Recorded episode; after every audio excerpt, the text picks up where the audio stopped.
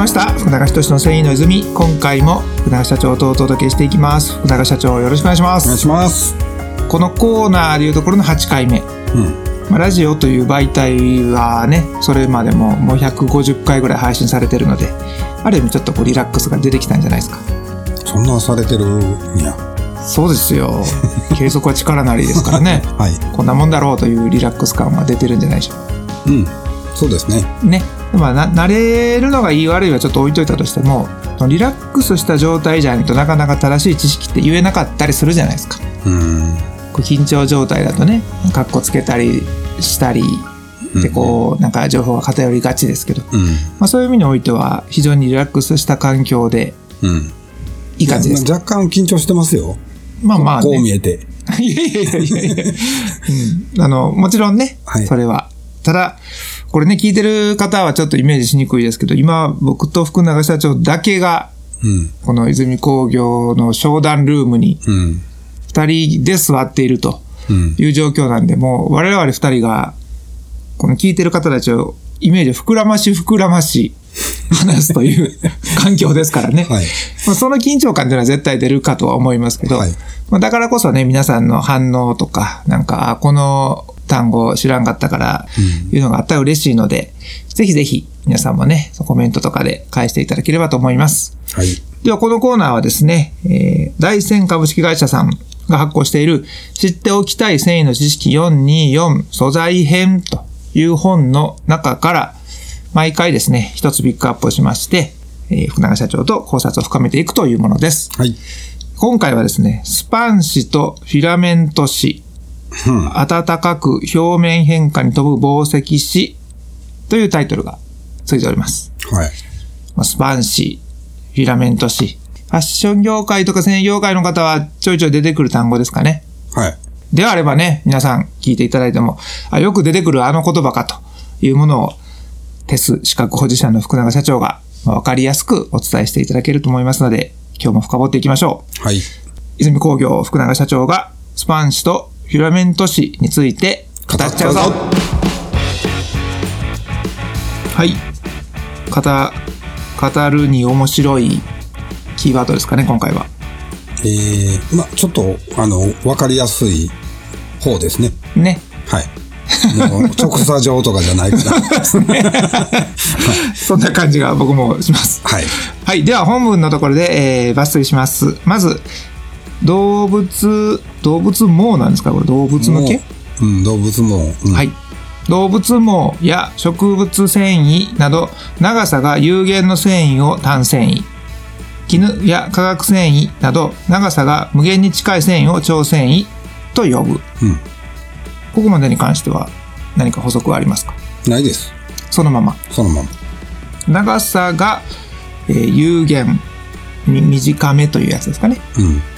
に関しては単繊維うん。で長いよっていうのが超繊維これはまあそのままなんで分かりやすいですよね、はい。はい。で、続きです。紡績紙、かっこスパン紙は、膨らみがあって多くの空気を含み、暖かく表面変化に富む製品作りを作ることができるが、超繊維紙、かっこフィラメント紙は、コンパクトで均質であるが、医療を含むすべての用途に対応するには不十分である。と書いてます。ほう。まあまあ、単繊維は空撃率が高いと。空撃率。空気、空気の量やね。空撃率が高い。高いですね。高いはい。空撃率が高いとあったかいっていう。うん。まあそれは単繊維やね。単繊維。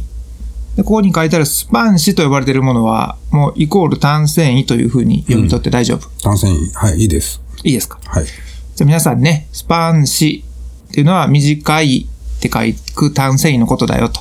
うん。これだけでも一個覚えておいたら、はい。そんなえースパン紙は、まあ、えー空気を含む分、暖かく表面変化に富む繊維に対して、上繊維、うん。かっこフィラメント紙はコンパクトで均質であるが、医療を含むすべての用途に対応するには不十分であると。なんかちょっとネガティブな感じで書かれてますけど。そう書いてる人が単繊維が好きなんかもね。田村さんですよ、これ。また、まだもうこ、この8回ずっと田村さんですけど、はい。ちょっと単線寄りですかね、田村さんね。単線寄りじゃないですかね。はい。愛が深いんでしょうね。大手紡績メーカー出身なんかもしれないですね。いや、もう書いてます。書いてます。はい田村さんの事情は全部もろバレですけれども。はい。やっぱ単繊維の可能性の方に愛を感じてらっしゃる方なんでしょうね。うん、かもしれないです。朝鮮は決して別にあの悪いことではないんですよね。福永社長から見ると。いや、優れた繊維ですよ。優れた繊維はい。でここに、えー上繊維、カッコフィラメント紙ってなってますから、これもイコールと考えて良い。はい。上繊維のことは、フィラメント紙とも呼ぶ。はい。じゃあ今日はまあ、スパン紙が単繊維、うんフィラメント紙が超繊維。うん。これだけでも覚えとくと、うん。ちょっといいかもしれませんね。それはもう、はい。あの、覚えとかないといけないことです。むしろ。はい。ただね、これどうです？その世の中で部長とか呼ばれてる方々、うん。みんな知ってますかね？知ってます、知ってます。本当に？はい。部長は知ってる。部長は知ってる？部長は知ってる係長はどうですか？係長も知ってる。あ、知ってるはい。じゃあ何々長ってつく人は大体はい。分かってる？はい。班長とかなるとちょっと。班長も知ってます。班長知ってる？班長も知ってますやっぱり2、3年の人ですか？その繊維業界2、3年の人。2、3年いたらもう分かってんちゃうかな。半年ぐらいじゃう。半年。うん。あじゃあ皆さん半年以内の方は、うん今日これで覚えても大丈夫。大丈夫。半年過ぎて、いや知らんかったというのはもしかしたら、うん。ちょっと部長連中に、はい。お前はと、はいい、うことをちちくちく言われるかもしれな。はいい。言われますわ。言われますか、はい 覚えておきましょう。はい今日ここでね。はい。はい、そういう、えーことに対して、まあ、特に単繊維、紡績紙、スパン紙みたいなのがありますから、その紡績っていうのにかなりのその繊維業界の面白さっていうのはあるんですかね？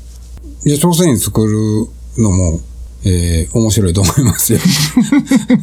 どっちにしても装置産業やからね。絹は製紙っていうふうに言われるね。製紙、どう感じで言うと？製造の製にと。ははいい。はい。製紙。はい。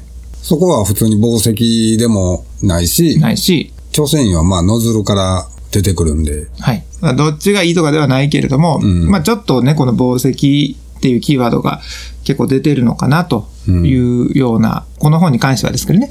そうだねそんなイメージかな。単繊維は、だから紡績するしか糸にできないってことやね。あ、いいキーワードが出ましたね。うん。短いがゆえに、うん。短いままの単体では使えないと。うん。でその短いものをいろいろ、こう、紡績をすることによって、うん。一種類のものであったら一つの機能やし、うん。二種類三種類のものを紡績するとまた多機能になっちゃうとか。混紡紙というやつやね。それが可能性としてはこう広がるから、うん。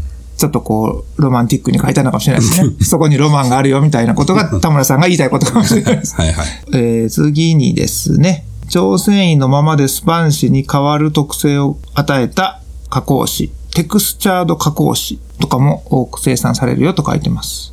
ウーウーリーやね。ウーリー、ウールじゃなくて、うんウール風のことのウーリー。ウーリーナイロンとかウーリーポリエステルのこと。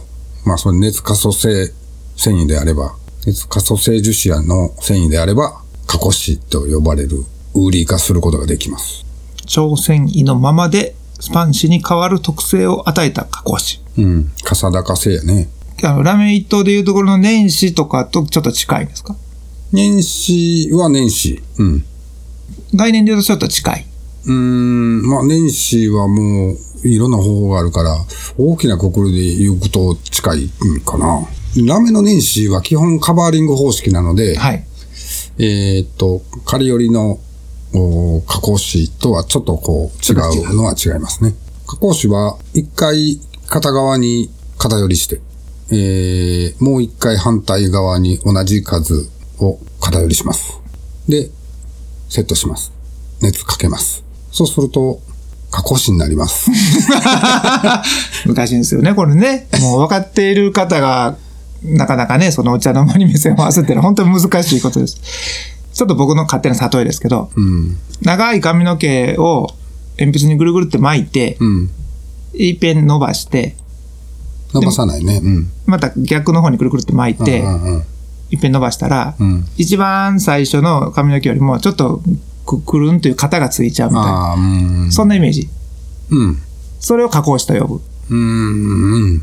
近い。半分ぐらい。でそういうことですね。何かを混ぜるとかじゃなくて、まあ、本当に超繊維そのものに加工しちゃった上で、うん。ちょっとふっくらさせるとか、んそういった時にこのテクスチャード加工紙という言い方も存在はしていると。加工紙は、あのー実質より数ゼロっていうふうに言われんねんけどね。うんえー Z やったら Z によった回数分 S により返すので、はい。えー実質はゼロとうんいうふうに言われてます。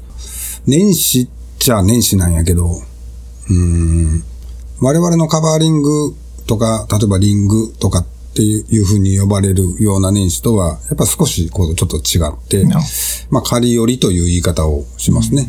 うん、この辺がまた面白いとこですよね。繊維の深い。そうですね。皆さんの戦いですよね、これまさにね。いろんなことが相まってこんだけできたわけですもんね。そやね。ね。すごいよね。本当に。この人類の創意工夫、結集がやっぱ繊維業界って特に多く見られるんじゃないかなと。まあ歴史があるからね。ねえ。うん。だからまああくまで皆さんが勉強という観点でね、これ見ちゃうと多分しんどくなるんですよ。もうややこしいという一言で終わっちゃうから、勉強じゃなくて、なぜそうなったのかみたいなね、背景で。こうこれをなんとかうまく利用して生活の一部にできへんかなという、この人類の皆さんがやってきたことの、まあ、ここに体系化されたものが載ってるよというふうな、そういう順番で言ったら多分知ることというかね、うん。好奇心を持ってそうやって専業会を楽しくしていければ、何か、うん、お仕事チックなのがなくなっていいのかなとうん。思いますし、まあ、それを福永社長もつ常に40年経った今でもされてるわけですからね。まあそうですね。うん。見るもの見るもの、なんじゃこりゃと。知れば知るほど知らんこと多いからね。いかに自分が知らないかが分かってしまうぐらい、そうそう。はい。いい旅をしてますね。はい。人生のね。全くもの、もの知らんわって思う。知らんわと。そんだけ勉強しても思うんですもんね。思うね。まあそれこそ、あの、よく、こう、あるあるかもしれないですけど、繊維業界の、女性の服とか、女性の下着売り場とか、うんまあ男性はあんま関係ないと言われてるゾーンのうん。ところでもやっぱ繊維関係の人はもう違う目線でうん。商品見ちゃいますもんね。そうですね。なんだこれは的な、どうなっとるんだうん。みたいはな。い。そういう、いい意味の職業病というかね、うんその、お面白くしているという自分で。うん。そこが、まあ、泉工業がこう成り立っているゆえんっていうのも、とにかく面白いぞというところの延長にあるんじゃないかなと思います。はい。はい。では今回はですね、スパン紙が単繊維であると。フィラメント紙っていうのは超繊維ですよというふうな呼び方を一つ覚えた上で、うん。さらに皆さんの好奇心をこうかき立てていろんなものをそういう目で見てみてくださいという話をさせていただきました。はい。ありがとうございました。ありがとうございます。世界の人々に飾る楽しみをお届けする泉工業株式会社福永仁の繊維の泉この番組は提供後詰めラメイトメーカー泉工業株式会社プロデュースキラテンでお送りしました。